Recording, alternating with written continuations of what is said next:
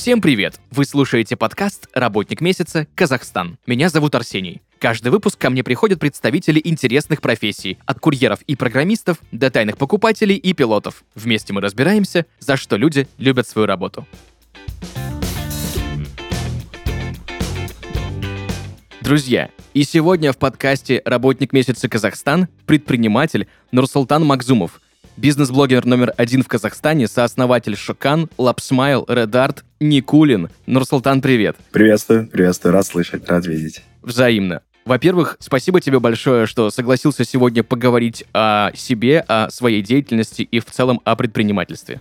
Спасибо большое за приглашение. Рад находиться здесь. Я думаю, у нас получится что-то очень интересное, продуктивное. Я тоже такого мнения. Расскажи, пожалуйста, я знаю, что ты попал в рейтинг Forbes 30 моложе 30 примерно 4 года назад благодаря успешному бизнесу. Как ты считаешь, предпринимательство — это то, с чем человек рождается, или этот навык можно развить? Так, но если отвечать поочередно, то мы попали, да, в рейтинг Forbes 30, Under 30. Мы были победителем той номинации с партнером своим, с Улбеком Шариповым. Мы зашли туда с проектом Шокан. Как раз-таки после наших активностей с Нашлутаном Абишевичем мы сделали президента нашим амбассадором нашего бренда. А также мы в тот же год сделали амбассадором Хабиба Нурмагомедова, открылись в Москве. И, наверное, это стали такими основными причинами, почему вот мы получили такое общественное признание. Если говорить конкретно про про, номинацию, да. Если обсуждать э, более конкретно вопрос касательно предпринимателя, это человек, родившийся предпринимателем или который воспитал себе эти навыки, то в моем случае, скорее всего, я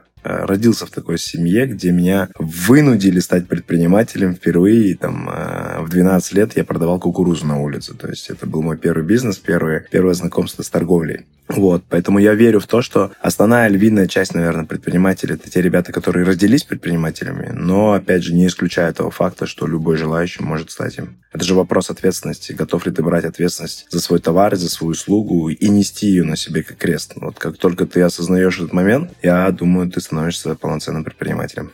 А, как ты считаешь, ходят споры много лет, много десятилетий. У одних э, предпринимателей одно мнение, у других другое. Нужно ли заканчивать высшее образование, чтобы быть успешным предпринимателем? В целом я, наверное, бы интерпретировал этот вопрос немножко по-другому. Предприниматель равно бесконечное обучение. Здесь оно не mm-hmm. подразумевает собой высшее образование, потому что я отношусь к самой корочке диплома. Это, наверное, как э, как пропуск, э, ну, как бы громко это не звучало, как пром, пропуск какой-то там высшее да, общество. По-любому там, находясь в кругу предпринимателей, каким бы ты успешным не был, но если у тебя нет обычного там высшего образования, нет, скажем так, э, фундамента, да, получения знаний, то как минимум тебе будет сложно такие понимания, как и беда, там, рой, все-все-все остальное, все, что связано там, да, если мы говорим про финансы, там, про маркетинг и так далее. Если говорить конкретно про получение знаний, то предпринимательство напрямую. Это, то есть я бы даже сравнял бы два слова, что предпринимательство и обучение. То есть даже по сей день, мне сейчас 32, мы обучаемся беспрерывно. То есть это и там и курсы, и наставничество, и, и разного рода получение знаний там, в сферах э, финансов, в сферах э, того же самого личного бренда, я не знаю, там найма и так далее, и так далее, и так далее. Тенденция очень сильно меняется, и одно дело достичь каких-то результатов в своем предпринимательстве, а другое дело сохраниться э, в этой зоне турбулентности и для того, чтобы вот остаться в этой зоне, в любом случае неизбежно получение знаний.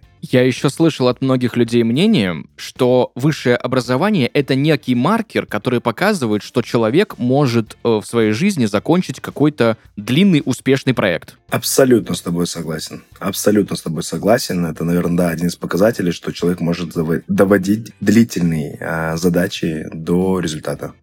Скажи, пожалуйста, можно ли тебя назвать серийным предпринимателем?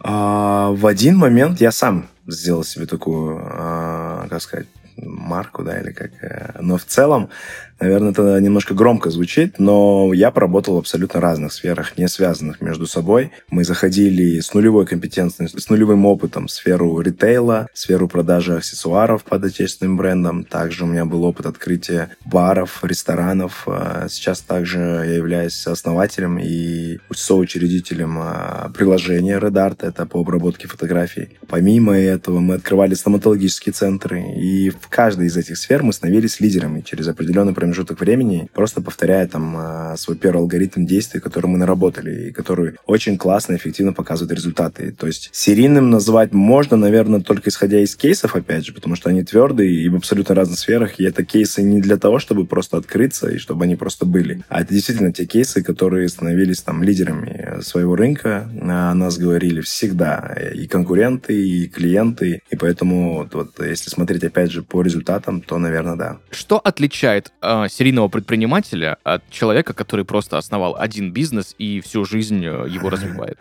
Наверное, непостоянство.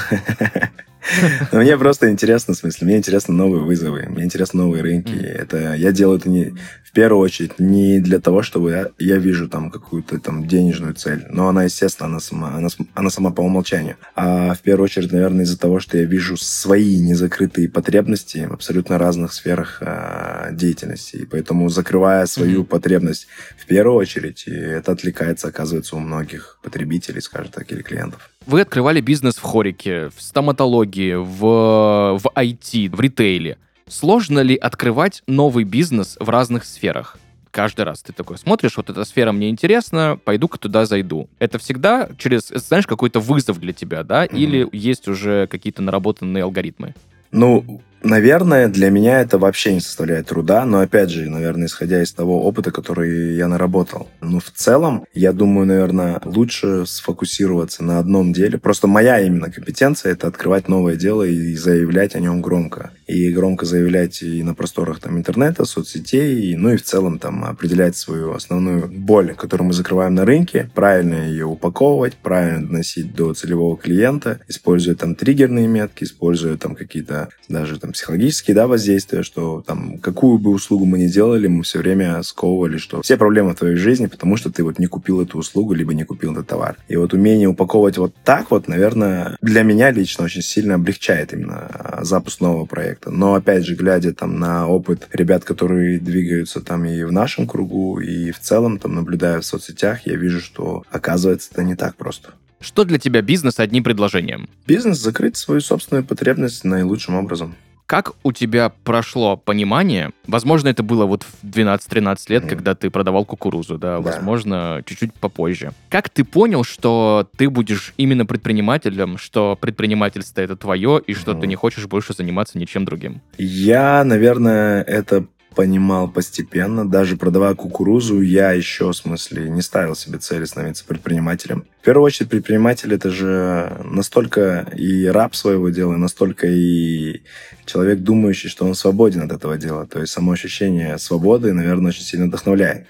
И когда еще не было ни с чем а, сравнивать, я работал и в найме несколько раз, поэтому есть опыт и такой я понимал, что работать по графику, просыпаться там в 7.30 и стоять со всеми в одной и той же пробке во время того, когда ты добираешься до работы и возвращаешься, я всегда считал, что это самое дебильное, что может сделать человек в плане того, что именно стоять в пробке, да, то есть лучше mm-hmm. тогда либо найти работу, которая рядом с домом, потому что, ну, у меня это прям, это триггерная часть, я очень долго там, и когда на обучение ездил, ну, в смысле, на, в университет, и когда потом работал в найме, для меня это была самая ненавистная часть, потому что я понимал, что в другое время здесь параллельный мир, который живет без пробок, без, без этих всех ожиданий, без добирания до дома там в течение полутора-двух часов. Вот. А касательно самого глубинного, наверное, понимания, огромную роль сыграли мои родители, потому что вот начиная там с 6-7-летнего возраста я посещал всевозможные тренинги, они просто занимались сетевым бизнесом. Это не, как сказать, неизбежная часть их работы и бытия, наверное, была. И мы ходили там, и мы ездили с родителями и в Москву, и в Астану, и в Алмату. В то время живя в, в Жесказгане, это такой маленький город в Казахстане.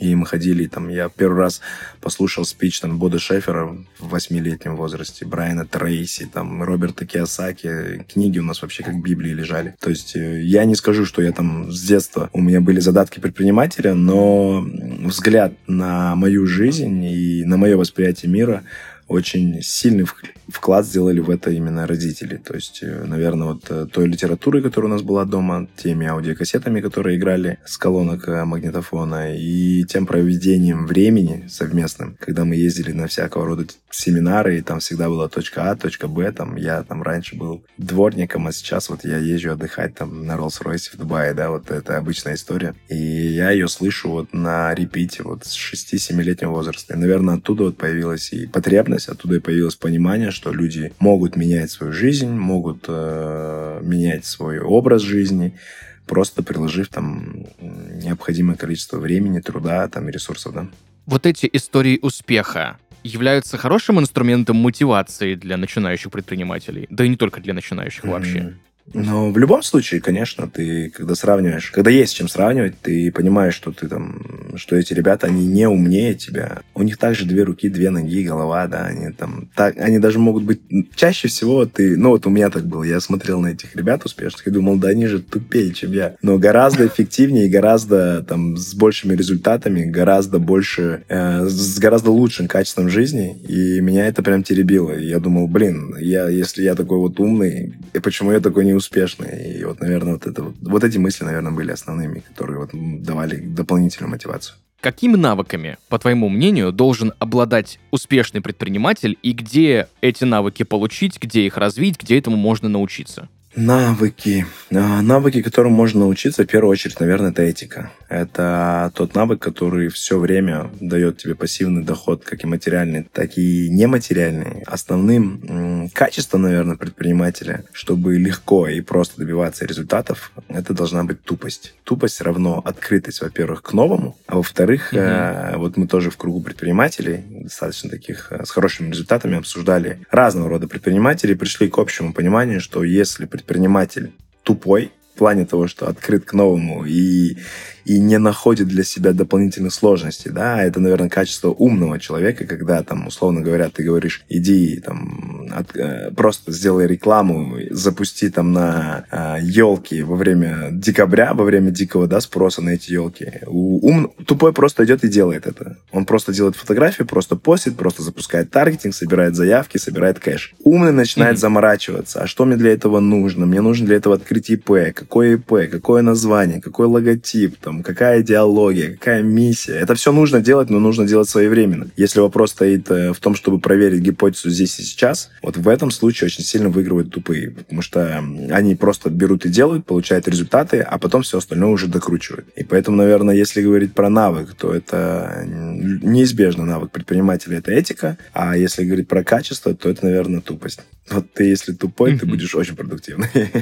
Слушай, а возможно, есть какие-то у тебя способы, как эти навыки можно развить. Есть базово, да, там человек mm-hmm. рождается, взрослеет, получает какие-то навыки. Знаешь, это предпринимательская жилка, но начинает чем-то заниматься и понимает, что вот, ну, где-то вот не дожимает, где-то не хватает, где-то не настолько тупой, как ты говоришь, mm-hmm. да, где-то заморачивается сильно, либо же э, где-то как-то вот, ну, в общем, есть какие-то просадки. Как эти самые навыки вот поднять, развить, вытащить на кардинально качественно классный уровень? Угу. Ну, вопрос, конечно, а, больше частный, чем общий. Поэтому, наверное, каждый кейс или каждый случай там, предпринимателя лучше обсуждать там, в частном порядке. Но если говорить в общем порядке, то все вопросы можно получить, точнее, все ответы на все твои вопросы можно получить э, лишь попав э, в качественное окружение ты должен всегда себя окружать теми ребятами, в, какое, в какую жизнь ты стремишься. Если эти ребята живут этой жизнью, то просто попав в это окружение, ты не заметишь, как спустя некоторое время ты, во-первых, э, ответишь на многие свои вопросы, на которые они ответили уже давным-давно. И, соответственно, у тебя начнет меняться и мышление, начнет подтягиваться э, не только а вопросы на теоретические, ой, не только ответы на теоретические вопросы,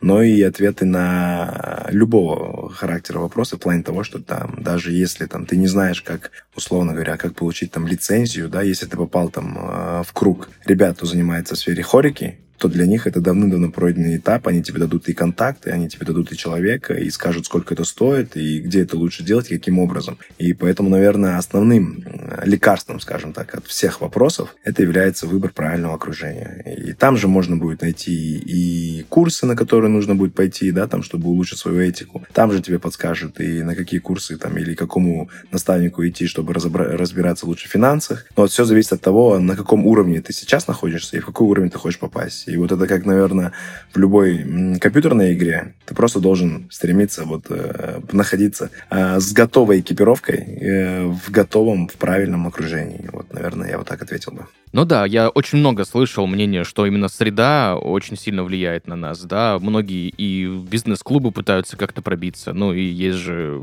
пословица старющая, да, что свита делает короля. Сто процентов. В первую очередь. Сто процентов с тобой согласен в этом случае. Ты основал разные бизнесы. От продажи наручных часов до, не знаю, сервиса обработки фото. Угу. Ты уже сегодня говорил про некоторые алгоритмы, приемы либо паттерны, да, э, которыми вы пользуетесь, когда решаете открывать новый бизнес. Угу. Если, ну, можно не даваться прям супер в подробности, но что это за алгоритмы и есть какой-то, не знаю, рецепт, что ли, по которому можно открыть, в принципе, любой бизнес? Наверное, но он не подойдет. Э, там очень сильно зависит от того, кто будет это делать mm-hmm. и что будет делать. То есть нет такой таблетки, которая бы решила бы все вопросы. Если бы это было бы так, то, опять же, не было бы актуальности открывания бизнеса. Да? Сейчас любой желающий бы стал просто предпринимателем успешным. А в плане того, что у нас наработано или у меня лично, то да, есть определенный алгоритм действий, которые я совершал а, в абсолютно разных сферах, и примерно это всегда давало один и тот же эффект. Ну, я, наверное, mm-hmm. его связал бы именно сейчас, там, по истечению времени, проанализировав там все свои прошлые действия, я бы связал его именно с акцентированностью на развитие своего личного бренда. То есть все,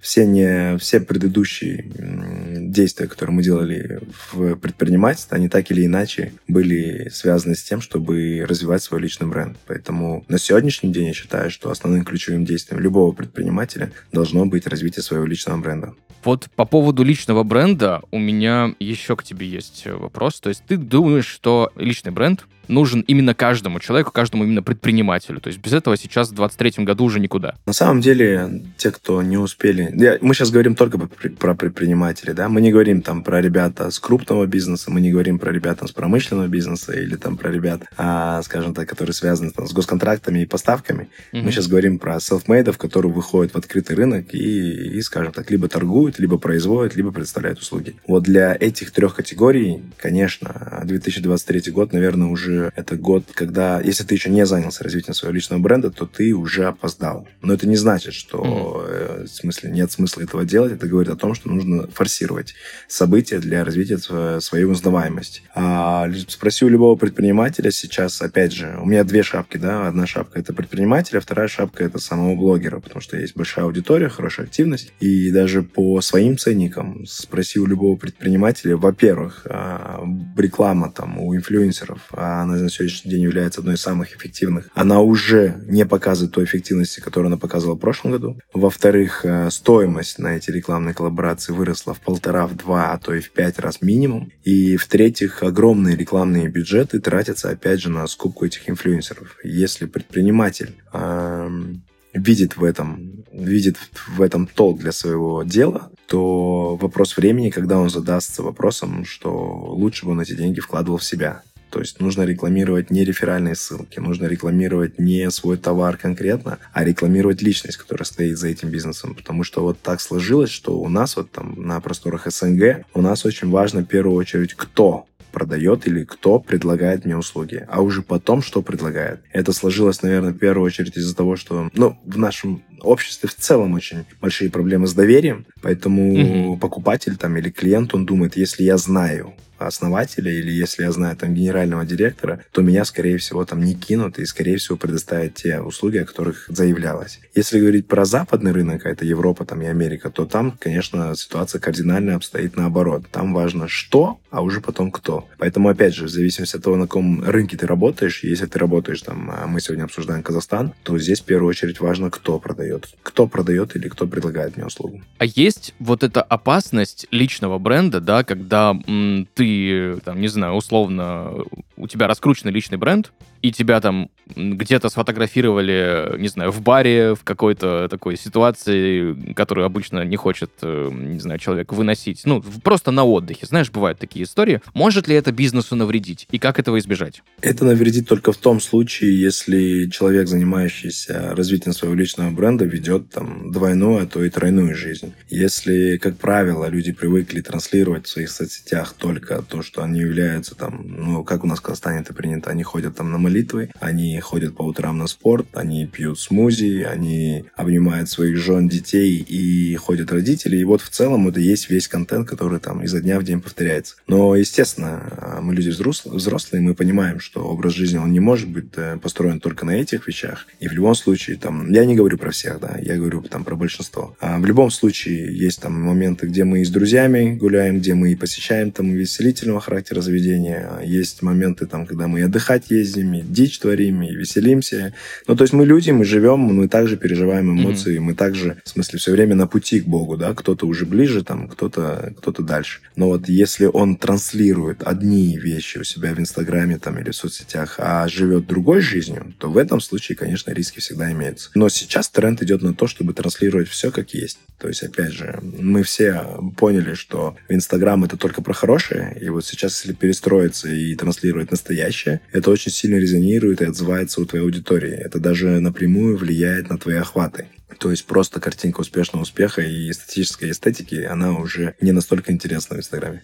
Ты знаешь, я недавно со своим одним хорошим знакомым предпринимателем общался, у него он в ивент-индустрии работает, mm-hmm. тоже насчет личного бренда, и он мне сказал следующую фразу, говорит, если раньше я выходил из дома и я на работе, то сейчас я просыпаюсь, беру телефон, и я на работе. Согласен. Это так? Согласен, абсолютно согласен, да. Но, наверное, идеальным будет э, довести создание контента до такого уровня, когда ты не будешь чувствовать, что ты обязан это делать. Поэтому, опять же, исходя из этого, сейчас, допустим, я лично в своих сторисах, там, да, сторис — это вот основной фактор, который занимает много времени. И в своем сторис я сейчас делаю только сюжетные линии, когда есть там начало, есть середина, есть конец мысли. И я не выхожу на каждодневной основе, как раньше, там, я поел, я покакал, я попил, я увиделся, я прогулялся. Раньше это было актуально, сейчас это очень сильно, опять же, бьет по охватам. Поэтому лучше выходить даже реже, но качественнее, нежели выходить систематично каждый день. Но, опять же, выходя реже, у тебя остается время, у тебя накапливается твое вдохновение, и каждый момент, когда ты выходишь, ты прям вот как будто пишешь какой-то такой небольшой сериальчик. Слушай, очень хочется иногда, вот ты смотришь на человека, да, и хочется примерно минут на 15 в голову к нему залезть и понять, как mm-hmm. он думает. Вот, mm-hmm. Тот же Илон, например, почему он принимает именно такие решения в таких ситуациях, э, казалось бы, да, вот вроде есть две автокомпании, абсолютно одинаковая ситуация на рынке, одна принимает одно решение, другая принимает диаметрально противоположное, в итоге к чему это приведет, непонятно. Вот скажи, пожалуйста, как ты понимаешь, в какой именно сфере бизнес выстрелит, а вот в какой нет?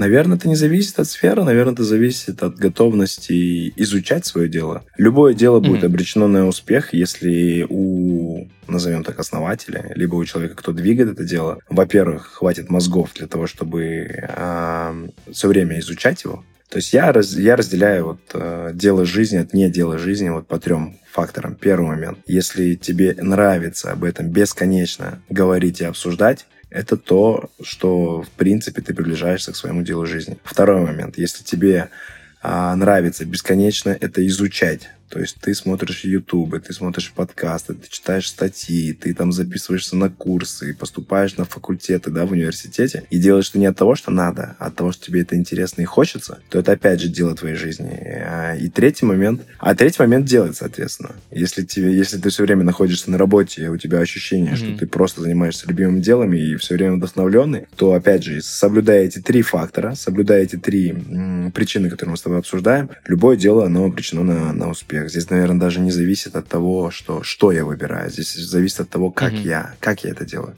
Ну да, потому что есть же два, опять же, противоположных мнения, хотя я не знаю, почему у людей складывается такая биполярка, что есть, допустим, супер перегретые какие-то сферы, ну, допустим, я хочу открыть кофейню. Да. У нас там на квартале 5 кофеин, в соседнем квартале 10 кофеин, у нас в здании 3 кофейни, я вот хочу еще одну. Как ты считаешь, нужно ли предпринимателям заходить в перегруженные сферы или нет? Потому что некоторые говорят, что, окей, если ты идешь в какую-то сферу, где как-то не развито что-то, возможно, и сферы-то нет. Возможно, и заходить туда нет смысла. Угу. Но здесь основной момент, э, знаешь, как бы я ответил, А, нужно смотреть на то, что... Я, я во-первых, не не считаю, что есть перегретые или не перегретые рынки, но это, опять же, это мое собственное мнение, да, потому что у каждого человека свое собственное видение, как он видит э, подачу там, своего, своей услуги либо своего товара. Но, опять же, если ты, если хотя бы основатель соблюдает вот эти три правила, готов изучать бесконечно, готов обсуждать бесконечно, готов делать бесконечно и делать это в энтузиазме и с счастьем в душе, то неизбежно ты становишься лучшим. Ну, это прям вообще. Хотя бы если даже просто ты будешь каждый раз изучать свое дело, по истечению года ты станешь таким профессионалом и так круто будешь разбираться в своем кофе, что рядом стоящие там кофейни, даже там местного характера, они уже с тобой не попадаются. Мы сейчас не, не сравниваем, да, там с франшизами мировыми, там на уровне Starbucks и всех mm-hmm. остальных, но вот как минимум ты весь местный, э, весь местный кофейный бизнес обгонишь это стопроцентно, просто хотя бы изучая и делая работу над ошибками. Потому что, наверное, основным, опять же, качеством предпринимателя это найти в себе силы, когда все плохо, когда ты, когда у тебя нет клиентов, когда у тебя продукт говно, но разобраться, почему он говно и почему нет клиентов, вернуться, откатиться опять на базу, опять придумать план, вдохновить свою команду и опять ворваться в бой, это, наверное, основная основная деятельность, которую ведет вот сам непосредственно основатель. Синдром основателя. Как его избежать? Объясни мне подробнее, я о нем не слышал. Я слышал про такое понятие, как синдром основателя, да, mm-hmm. то есть человек основывает компанию, и компания начинает очень быстро расти, быстрее, чем основатель. Mm-hmm. И человек может не знать в какой-то, там, не знаю, не знать каких-то особенностей управления макроменеджментом, да, когда mm-hmm. у тебя там компания была вчера 10 человек, сейчас уже полторы тысячи человек. Какие-то бизнес-процессы просто тебя обгоняют. И нету вот этой, знаешь, вот этого шанса, возможности кому-то это отдать. То есть я же сам основал, кому mm-hmm. я это передам, mm-hmm. да? Как избежать этой истории? А, скажу сразу, я прям с таким а, уровнем проблемы и либо с таким синдромом лично сам не сталкивался, но, опять же, из того, что ты сказал, логически, наверное, думаю, что нужно, во-первых, не бояться нанимать ребят умнее и лучше себя. А, потому что какой смысл нанимать тех, кто будет работать под указку твою? А сейчас мы живем в таком мире, да, представь, что м- мы летим с тобой в самолете. И началась турбулентность к нам подходит стюардесса и говорит, вот пристегните, пристегните ремни, там, а, закройте штор, а, откройте шторки, да, соберите там кресла и соберите столы. Что мы делаем в этот момент? Это и делаем. Стопроцентно. Проходит некоторое время, нас до сих пор трясет. Вот мы попали в турбулентность, нас до сих пор трясет, прям очень сильно. В моменте она снова подходит, снова проверяет и, и снова говорит сделать то же самое, да. Мы же слушаем ее по-любому. Конечно. Через некоторое время представь ситуацию, что турбулентность настолько сильная, что по салону уже летают продукты, сумки, и она снова вот просто пробирается по сиденьям и тебе говорит, сделай то же самое. Вот в этот момент ты будешь ее слушать или нет? Я буду. Ты будешь просто сидеть так же в ремне и просто вот но по факту, вот сейчас мы живем в такое время, когда мы попали в такую же примерно турбулентность, и это очень сильно влияет на взаимоотношения руководства и подчиненных. Если раньше было так, я основатель, я даю задачу и просто выполню это, как я прошу, то сейчас из-за вот из-за этих всех событий, которые происходят в мире, настолько турбулентное состояние, что э, подчиненные уже не ставят в роль руководителей своих руководителей. И вот эта вот связь, угу. моя задача сделать, как я требую, она уже не работает. И поэтому, вот опять же, да, пример, который я тебе приводил, скорее всего, большинство бы, они уже не стали бы слушать стюардесс, потому что они убеждаются в том, что их рекомендации уже не работают. Уже самолет летит вниз, он сейчас вот тут скоро разобьется, но непонятно, когда это случится. И в этот момент люди начинают кооперироваться и слушать тех, кто сидит рядом. Они не слушают тех, mm-hmm. кто как будто бы знает больше или знает лучше. Они смотрят уже на ситуацию вот просто со своего анализа и делятся этим анализом на рядом стоящими. Поэтому, наверное, сейчас тренд идет в ту сторону, когда руководитель должен спускаться до уровня своих сотрудников и mm-hmm. принимать решения на совместных собраниях. Поэтому сейчас вот опять же в трендах, да, это э, там планерки, пятиминутки, там, э, когда там нет э, основной там грани между сотрудниками и руководителями, и оттуда же идея там open офиса, когда когда там главный начальник сидит со всеми в одних и тех же условиях. И это создает условия, которые вот сейчас вот опять же диктует рынок. Поэтому если ты хочешь продуктивно работать со своими сотрудниками, ты должен либо создавать, либо хотя бы создавать видимость того, что ты с ними на одном уровне. Потому что mm-hmm. раб- работа просто ко мне приходит э, указания сверху, я их должен выполнять, они уже не так работают и не так эффективно, как, допустим, были там лет 10 назад. Если ты спросишь mm-hmm. там об этом вопросе у предпринимателей, которые там занимаются бизнесом более 10, более 15 лет, то они скажут, что современное поколение работников кардинально отличается от прошлых, и основная причина, она кроется как раз-таки в этом. Тут я тоже могу понять, почему, потому что есть же вот эта пресловутая фраза, что не нужно делать одни и те же действия, если ты хочешь другого результата. Да, и мы это все прекрасно понимаем. Сто процентов. И иногда приходится делать одни и те же действия, чтобы результат был другой, просто это немножко откладывается по времени. Ну, опять же, все всякие ситуации бывают разные, да, а, и общемировые там экономические процессы какие-то, и локальные внутри страны. Это абсолютно нормально, но не все, ну, рядовой сотрудник, я его прекрасно понимаю, да, ты сидишь э, месяц, два, три, когда уже, ну, сколько можно, понятное дело. Спасибо тебе большое за мнение и за этот пример с турбулентностью. Очень круто, очень наглядно показан. Спасибо, спасибо. Как ты считаешь, тайм-менеджмент для предпринимателя — это самый, не знаю, важный краеугольный камень успешного успеха? Или все-таки можно где-нибудь позволять себе подрасслабиться? Я не из того ряда предпринимателей, которые живут по тайм-менеджменту. Но, наверное, у меня есть мой собственный. А, очень сильно помогает мне мои ассистенты. Но в целом я, наверное, больше про творческий образ жизни, потому что я не про системность. Я могу жить системно, я могу эту систему строить в бизнесе. Не раз это делал, но это не то, что меня вдохновляет, и не то, что я хочу изучать и обсуждать всю жизнь со всеми. Угу. Для тебя конкретно, что самое сложное в предпринимательской деятельности?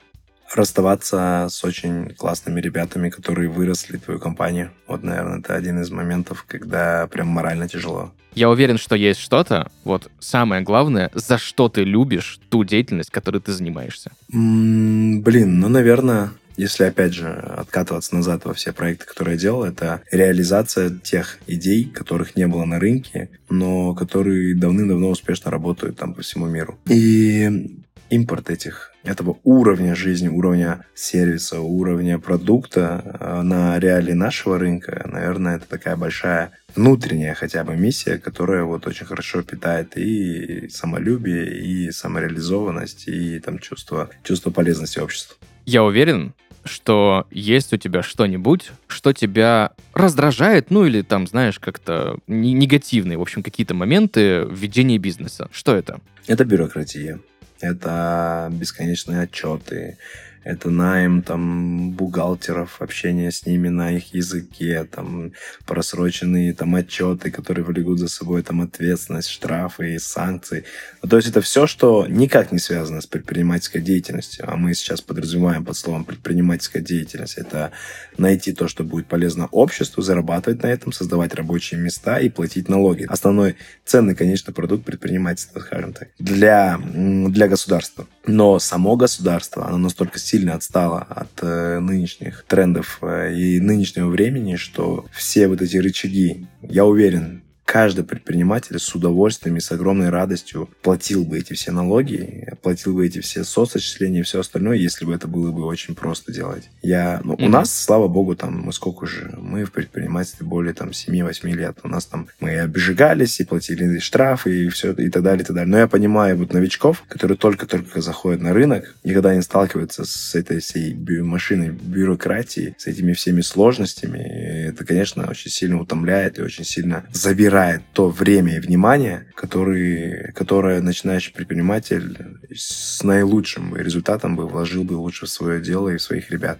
И пример яркий тому, там тот же самый Дубай, да, там гораздо сильнее все упрощено, гораздо все легче оплачивается, и опять же, там процент оплачиваемости, там налоговых отчислений всего остального гораздо выше, чем у нас. И я это связываю только с бюрократией. Если придет кто-то из э, нового поколения, который бы смог бы с новым взглядом упростить это все дело. Пусть оно будет даже чуть дороже, ничего страшного. Но если это будет вот так вот легко и нет, не будет необходимости держать там бухгалтера и всего остального, то, конечно, это было бы прям, я думаю, классным подарком для любого предпринимателя. Я с тобой максимально согласен. Условно говоря, зайти в приложение, нажать две кнопки, вместо да. того, чтобы писать какой-то отчет, заполнять декларацию, она каждый год разная, со всеми вот этими историями. Ну, ну то есть да, это они делают это только для того, чтобы усложнить. Вот, вот я как предприниматель смотрю на эту точку зрения только так. Я понимаю, у них там цель это все упростить и так далее, но даже сама армия бухгалтеров, она будет не нужна, если ты просто пробиваешь все счета через там кассовый да, аппарат, а просто там, через два клика оплачиваешь, ничего дополнительно не отправляешь, никаких отчетностей не заполняешь, не выбираешь там классификацию, ККБ, там, БГК, вот эти все моменты. И ну зачем они нужны? Вообще не понимаю. Если, опять же, ценный, конечно, продукт деятельности предпринимателя для государства состоит в том, чтобы он оплатил налоги, выполнил казну, то исходя из этой задачи, все, что сейчас происходит, оно никак не способствует этому. Я еще слышал, да, историю, что чем сложнее бюрократия, ну, это просто сложность бюрократическая, это просто способ защиты системы. Сто процентов тобой согласен, да? и сложность, бюрократическая сложность равно, наверное, и коррупция тоже, я бы так приравнял. Спасибо тебе большое за сегодняшний разговор, за то, что согласился рассказать какие-то тонкости, нюансы и секреты ведения предпринимательской деятельности. Друзья, сегодня в подкасте «Работник месяца Казахстан» Нурсултан Макзумов, предприниматель, бизнес-блогер номер один, сооснователь Шокан, Лапсмайл, Редарт, Никулин и огромного количества других бизнесов. Поговорили сегодня про предпринимательское дело, и спасибо тебе еще раз за погружение в твою деятельность, в твою профессию. Спасибо большое за приглашение, очень, очень рад тоже, и очень приятно было э, поболтать с тобой на эти темы. Я очень-очень рад. Всем-всем спасибо, всем, всем привет. Всем пока и привет по поводу пока, я так просто тебя не отпущу. Хорошо, хорошо. В завершение, я хотел бы у тебя попросить, наверное, дать главный совет начинающим предпринимателям. Только учиться. Учиться, опять же, на своих ошибках, а это значит не бояться совершать их, потому что если мы говорим там, о молодых ребятах, то, опять же, стоимость их ошибки сейчас будет очень маленькая. Чем дальше ты заходишь в предпринимательство, тем дороже обходятся твои ошибки. Поэтому первая пора предпринимательства, это, наверное, самая идеальная пора для того, чтобы совершать ошибки. Потому что эти ошибки, они будут э, формировать твой опыт в предпринимательстве. Исходя из этого опыта, ты будешь очень многому учиться. Поэтому можно учиться на ошибках, нужно учиться на ошибках. И, и нужно обязательно учиться а, получению, получению профессиональных навыков, получению знаний, которые будут именно полезны. Не знания ради знаний, да, а знания ради пользы себе хотя бы. И если двигаться, опять же, в этих трех направлениях, неизбежно станешь классным, продуктивным предпринимателем. Супер. Спасибо тебе большое за этот совет и за сегодняшний разговор. Спасибо тебе еще раз большое да, за уделенное время. Очень рад был побыть на твоем подкасте. Это взаимно. Друзья, на этом у нас все. Услышимся в следующих выпусках. Пока-пока. Пока. -пока. Пока.